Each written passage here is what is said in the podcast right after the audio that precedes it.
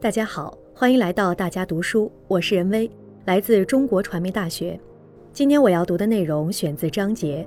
《坚持和完善中国特色社会主义制度，推进国家治理体系和治理能力现代化》。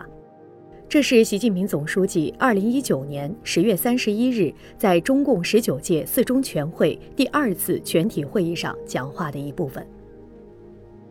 这次全会听取了中央政治局工作报告。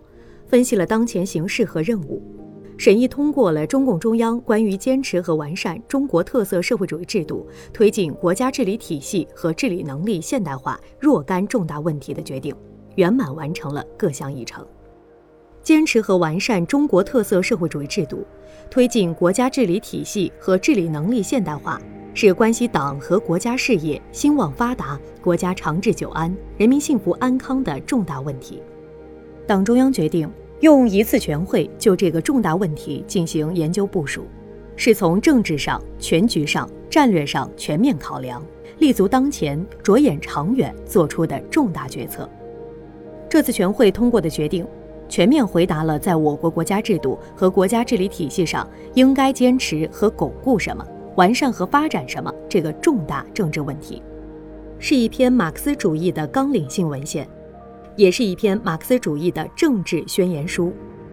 全党要把思想和行动统一到全会精神上来，把学习贯彻全会精神作为一项重要政治任务抓好抓实。下面我代表中央政治局就学习贯彻全会精神讲几点意见：一、坚定中国特色社会主义制度自信。古人说：“凡将立国，制度不可不察也。”制度优势是一个国家的最大优势，制度竞争是国家间最根本的竞争，制度稳则国家稳。新中国成立七十年来，中华民族之所以能迎来从站起来、富起来到强起来的伟大飞跃，最根本的是因为党领导人民建立和完善了中国特色社会主义制度，形成和发展了党的领导和经济、政治。文化、社会、生态文明、军事、外事等各方面制度，不断加强和完善国家治理。一个国家选择什么样的国家制度和国家治理体系，是由这个国家的历史文化、社会性质、经济发展水平决定的。中国特色社会主义制度和国家治理体系不是从天上掉下来的，而是在中国的社会土壤中生长起来的。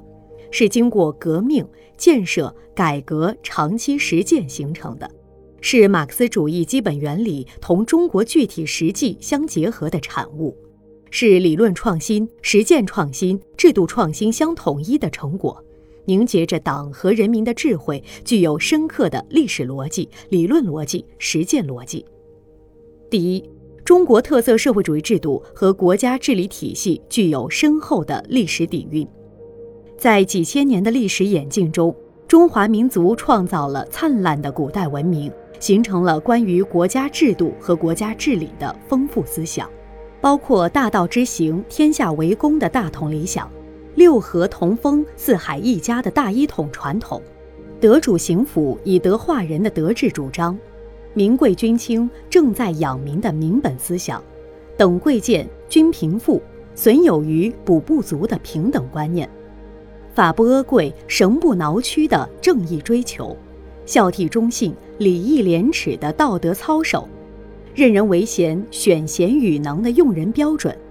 周虽旧邦，其命维新的改革精神，亲仁善邻、协和万邦的外交之道，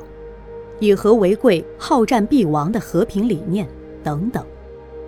这些思想中的精华，是中华优秀传统文化的重要组成部分。也是中华民族精神的重要内容。马克思主义传入中国后，科学社会主义的主张受到中国人民热烈欢迎，并最终扎根中国大地，开花结果，绝不是偶然的，而是同我国传承了几千年的优秀历史文化和广大人民日用而不绝的价值观念融通的。马克思对我国古代农民起义提出的具有社会主义因素的革命口号，有过敏锐的观察。他说：“中国社会主义之于欧洲社会主义，也许就像中国哲学与黑格尔哲学一样。中国在人类发展史上曾经长期处于领先地位，自古以来，逐步形成了一整套包括朝廷制度、郡县制度、土地制度、税赋制度、科举制度、监察制度、军事制度等各方面制度在内的国家制度和国家治理体系，为周边国家和民族所学习和模仿。进入近代以后，封建统治腐朽无能，帝国主义列强入侵，导致中国逐步成为半殖民地半封建社会。统治中国几千年的君主专制制度陷入全面危机。面对日益深重的政治危机和民族危机，无数仁人志士为改变中国前途命运，开始探寻新的国家制度和国家治理体系，尝试了君主立宪制、议会制、多党制、总统制等各种制度模式，但都以失败而告终。只有在中国共产党成立后。中国人民和中华民族才找到了实现民族独立、人民解放和国家富强、人民幸福的正确道路。新民主主义革命时期，我们党团结带领人民在根据地创建人民政权，探索建立新民主主义经济、政治、文化制度，为新中国建立人民当家作主的新型国家制度积累了宝贵经验。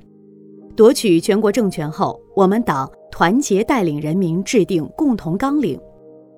一九五四年宪法确定了国体、政体、国家结构形式，建立了国家政权组织体系。我们党进而团结带领人民进行社会主义改造，确立了社会主义基本制度，成功实现了中国历史上最深刻、最伟大的社会变革，为当代中国一切发展进步奠定了根本政治前提和制度基础。改革开放以来，我们党团结带领人民开创了中国特色社会主义，不断完善中国特色社会主义制度和国家治理体系，使当代中国焕发出前所未有的生机活力。总体来说，中国特色社会主义制度和国家治理体系是以马克思主义为指导，植根中国大地，具有深厚中华文化根基、深得人民拥护的制度和治理体系。是党和人民长期奋斗、接力探索、历尽千辛万苦、付出巨大代价取得的根本成就。我们必须倍加珍惜，毫不动摇坚持，与时俱进发展。第二，中国特色社会主义制度和国家治理体系具有多方面的显著优势。全会系统总结我国国家制度和国家治理体系的发展成就和显著优势。目的就是推动全党全国各族人民坚定制度自信，使我国国家制度和国家治理体系多方面的显著优势更加充分地发挥出来。长期保持并不断增强这些优势，是我们在新时代坚持和完善中国特色社会主义制度、推进国家治理体系和治理能力现代化的努力方向。看一个制度好不好、优越不优越，要从政治上。大的方面去评判和把握。邓小平同志一九八零年在党和国家领导制度的改革中说过：“我们进行社会主义现代化建设，是要在经济上赶上发达的资本主义国家，在政治上创造比资本主义国家的民主更高、更切实的民主，并且造就比这些国家更多、更优秀的人才。党和国家的各种制度究竟好不好？”完善不完善，必须用是否有利于实现这三条来检验。二零一四年，我在庆祝全国人民代表大会成立六十周年大会上也说过，评价一个国家政治制度是不是民主的、有效的，主要看国家领导层能否依法有序更替，全体人民能否依法管理国家事务和社会事务，管理经济和文化事业。人民群众能否畅通表达利益要求？社会各方面能否有效参与国家政治生活？国家决策能否实现科学化、民主化？各方面人才能否通过公平竞争进入国家领导和管理体系？执政党能否依照宪法法律规定实现对国家事务的领导？权力运用能否得到有效制约和监督？我国国家制度和国家治理体系之所以具有多方面的显著优势，很重要的一点就在于，我们党在长期实践探索中，坚持把马克思主义基本原理同中国具体实际相结合，把开拓正确道路、发展科学理论、建设有效制度有机统一起来，用中国化的马克思主义发展着的马克思主义指导国家制度和国家治理体系建设，不断深化对共产党执政规律、社会主义建设规律、人类社会发展规律的认识。及时把成功的实践经验转化为制度成果，使我国国家制度和国家治理体系既体现了科学社会主义基本原则，又具有鲜明的中国特色、民族特色、时代特色，始终代表最广大人民根本利益，保证人民当家作主，体现人民共同意志，维护人民合法权益，是我国国家制度和国家治理体系的本质属性。也是我国国家制度和国家治理体系有效运行、充满活力的根本所在。我国国家制度和国家治理体系始终着眼于实现好、维护好、发展好最广大人民根本利益，着力保障和改善民生，使改革发展成果更多、更公平惠及全体人民，因而可以有效避免出现党派纷争、利益集团偏私、少数政治精英操弄等现象。具有无可比拟的先进性，我们从来不排斥任何有利于中国发展进步的他国国家治理经验，而是坚持以我为主、为我所用，去其糟粕，取其精华。比如，在社会主义建设时期，我国国家制度和国家治理体系就借鉴吸收了苏联的许多有益经验。改革开放以来，我们不断扩大对外开放。把社会主义制度和市场经济有机结合起来，既充分发挥市场在资源配置中的决定性作用，又更好发挥政府作用，极大解放和发展了社会生产力，极大解放和增强了社会活力。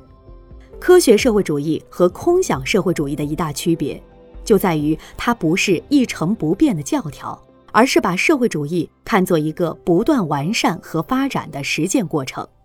文化大革命结束后，邓小平同志说过：“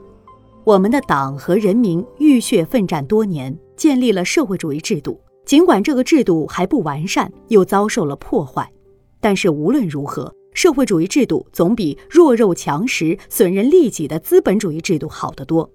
我们的制度将一天天完善起来，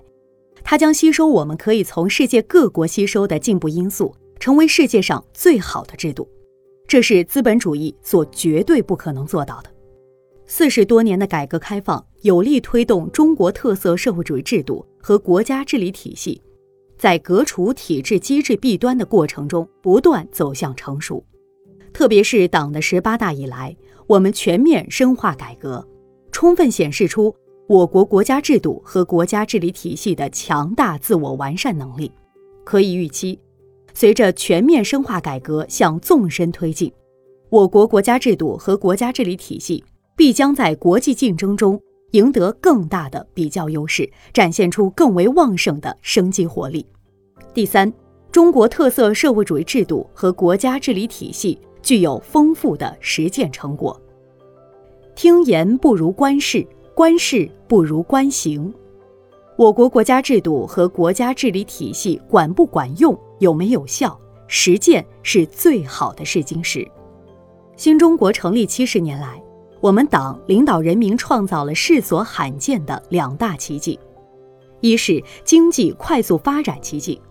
我国大踏步赶上时代，用几十年时间走完了发达国家几百年走过的工业化进程，跃升为世界第二大经济体，综合国力、科技实力。国防实力、文化影响力、国际影响力显著提升，人民生活显著改善，中华民族以崭新姿态屹立于世界的东方。二是社会长期稳定奇迹，我国长期保持社会和谐稳定，人民安居乐业，成为国际社会公认的最有安全感的国家之一。可以说，在人类文明发展史上。除了中国特色社会主义制度和国家治理体系外，没有任何一种国家制度和国家治理体系能够在这样短的历史时期内创造出我国取得的经济快速发展、社会长期稳定这样的奇迹。我们既要坚持好、巩固好经过长期实践检验的我国国家制度和国家治理体系，又要完善好、发展好我国国家制度和国家治理体系，不断把我国制度优势更好转化为国家治理效能。我反复讲，鞋子合不合脚，只有穿的人才知道。中国特色社会主义制度好不好，优越不优越，中国人民最清楚，也最有发言权。我们在这个重大政治问题上，一定要有定力、有主见，绝不能自失主张、自乱阵脚。全党同志，特别是各级领导干部，做政治上的明白人，很重要的一条就是：任何时候、任何情况下，都要坚定中国特色社会主义道路自信、理论自信。制度自信、文化自信，真正做到千磨万击还坚劲，任尔东西南北风。二，抓好全会精神，贯彻落实。这次全会对坚持和完善中国特色社会主义制度，推进国家治理体系和治理能力现代化，做出了全面部署，提出了明确要求。我们要科学谋划、精心组织、远近结合，整体推进。确保全会确定的各项目标任务全面落实到位，要抓好三件事：一是坚持和巩固，二是完善和发展，三是遵守和执行。第一，毫不动摇坚持和巩固中国特色社会主义制度。中国特色社会主义制度是一个严密完整的科学制度体系，起四梁八柱作用的是根本制度、基本制度。重要制度，其中具有统领地位的是党的领导制度。党的领导制度是我国的根本领导制度。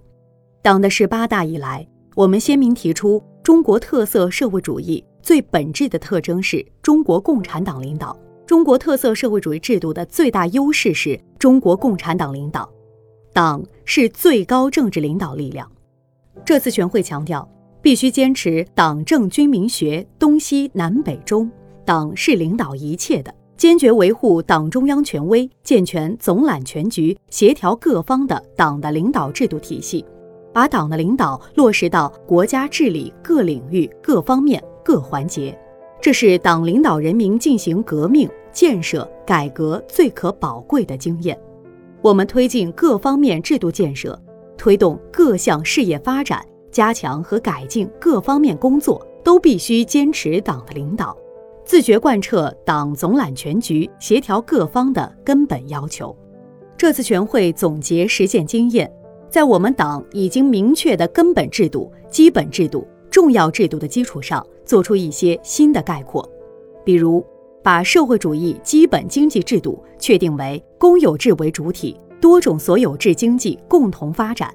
按劳分配为主体。多种分配方式并存，社会主义市场经济体制等社会主义基本经济制度，明确提出坚持马克思主义在意识形态领域指导地位的根本制度，对中国特色社会主义法治体系、中国特色社会主义行政体制、繁荣发展社会主义先进文化的制度、统筹城乡的民生保障制度、共建共治共享的社会治理制度。生态文明制度体系、党对人民军队的绝对领导制度、一国两制制度体系、党和国家监督体系等，也进一步作出阐述。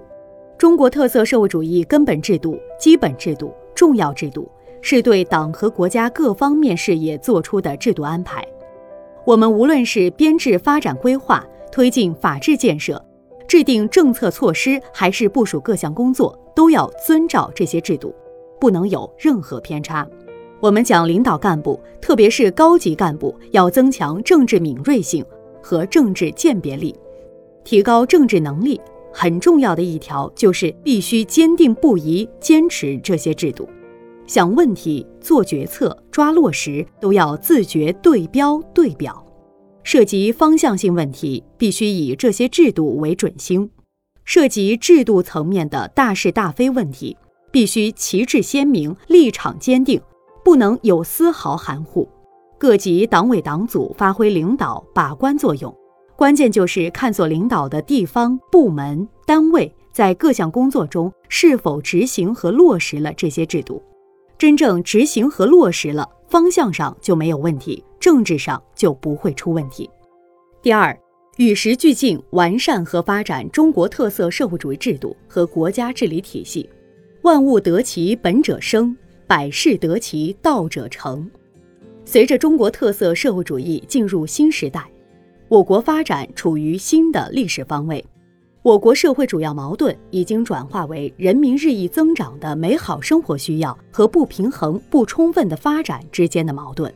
我国国家治理面临许多新任务、新要求，必然要求中国特色社会主义制度和国家治理体系更加完善、不断发展，制度更加成熟、更加定型，是一个动态过程；治理能力现代化也是一个动态过程，不可能一蹴而就。也不可能一劳永逸。我们提出的国家制度和国家治理体系建设的目标，必须随着实践发展而与时俱进，既不能过于理想化、急于求成，也不能盲目自满、固步自封。宋代苏轼在《思治论》中说：“犯其至难而图其至远”，意思是向最难之处攻坚，追求最远大的目标。这次全会提出的目标和任务，很多都是我国国家制度和国家治理体系建设中的空白点和薄弱点，具有鲜明的问题导向。在实际工作中，必须突出坚持和完善支撑中国特色社会主义制度的根本制度、基本制度、重要制度，着力固根基、扬优势、补短板、强弱项，构建系统完备、科学规范。运行有效的制度体系，贯彻落实全会精神，必须紧密结合已经部署的各项改革任务，形成一体推动、一体落实的有效工作机制。既要排查梳理之前各项改革任务的完成情况，已经完成的要巩固深化，尚未完成的要继续推进。又要把这次全会部署的任务及时纳入工作日程，实现有机衔接和贯通，确保取得扎扎实实的成效。各级党委党组要在党中央统一领导下，紧密结合本地区、本部门、本单位实际，推进制度创新和治理能力建设，抓紧就党中央明确的国家治理急需的制度，满足人民对美好生活新期待。必备的制度进行研究和部署，要鼓励基层大胆创新、大胆探索，及时对基层创造的行之有效的治理理念、治理方式、治理手段进行总结和提炼，不断推动各方面制度完善和发展。需要强调的是，各地区、各部门、各单位进行制度创新和治理能力建设。既要积极主动，又要遵循党中央统一部署和国家法律制度规定，不能不讲规制，不能不守章法，更不能草率行事。关键是把全会确定的目标任务落到实处。第三，严格遵守和执行制度。制度的生命力在于执行。有的人对制度缺乏敬畏，根本不按照制度行事，甚至随意更改制度。有的人千方百计钻制度空子打擦边球，有的人不敢也不愿遵守制度，甚至极力逃避制度的监管等等。因此，必须强化制度执行力，加强对制度执行的监督。各级党委和政府以及各级领导干部要切实强化制度意识，带头维护制度权威，做制度执行的表率。确保党和国家重大决策部署、重大工作安排都按照制度要求落到实处，切实防止各自为政、标准不一、宽严失度等问题的发生，充分发挥制度指引方向、规范行为、提高效率、维护稳定、防范化解风险的重要作用。要构建全覆盖的制度执行监督机制。把制度执行和监督贯穿区域治理、部门治理、行业治理、基层治理、单位治理的全过程，坚决杜绝制度执行上做选择、搞变通、打折扣的现象，严肃查处有令不行、有禁不止、阳奉阴违的行为，确保制度时时生威、处处有效。要把提高治理能力作为新时代干部队伍建设的重大任务，引导广大干部提高运用制度干事创业能力，严格按照制度履行职责、行使权利开展工作。各级党组织，特别是党委宣传部门，要组织开展中国特色社会主义制度宣传教育，引导全党全社会充分认识中国特色社会主义制度的本质特征和优越性。充分认识中国特色社会主义制度和国家治理体系经过长期实践检验，来之不易，必须倍加珍惜。完善和发展我国国家制度和国家治理体系，必须坚持从国情出发，从实际出发，既把握长期形成的历史传承，又把握党和人民在我国国家制度建设和国家治理方面走过的道路、积累的经验、形成的原则。不能照抄照搬他国制度模式，要把制度自信教育贯穿国民教育全过程，把制度自信的种子播撒进青少年心灵。要积极创新话语体系，提升传播能力，面向海内外讲好中国制度的故事，不断增强我国国家制度和国家治理体系的说服力和感召力。各级党委党组要按照党中央部署。精心准备好全会精神宣讲，有针对性地向广大干部群众做好分层分类宣传教育，确保全会精神深入人心。要加强对全会精神贯彻落实情况的监督检查。中央有关方面要及时掌握各地区各部门相关工作进展情况，适时向党中央报告。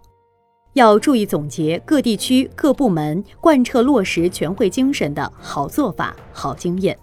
中央深改委要统筹抓好这次全会部署的各项改革任务的落实。同志们，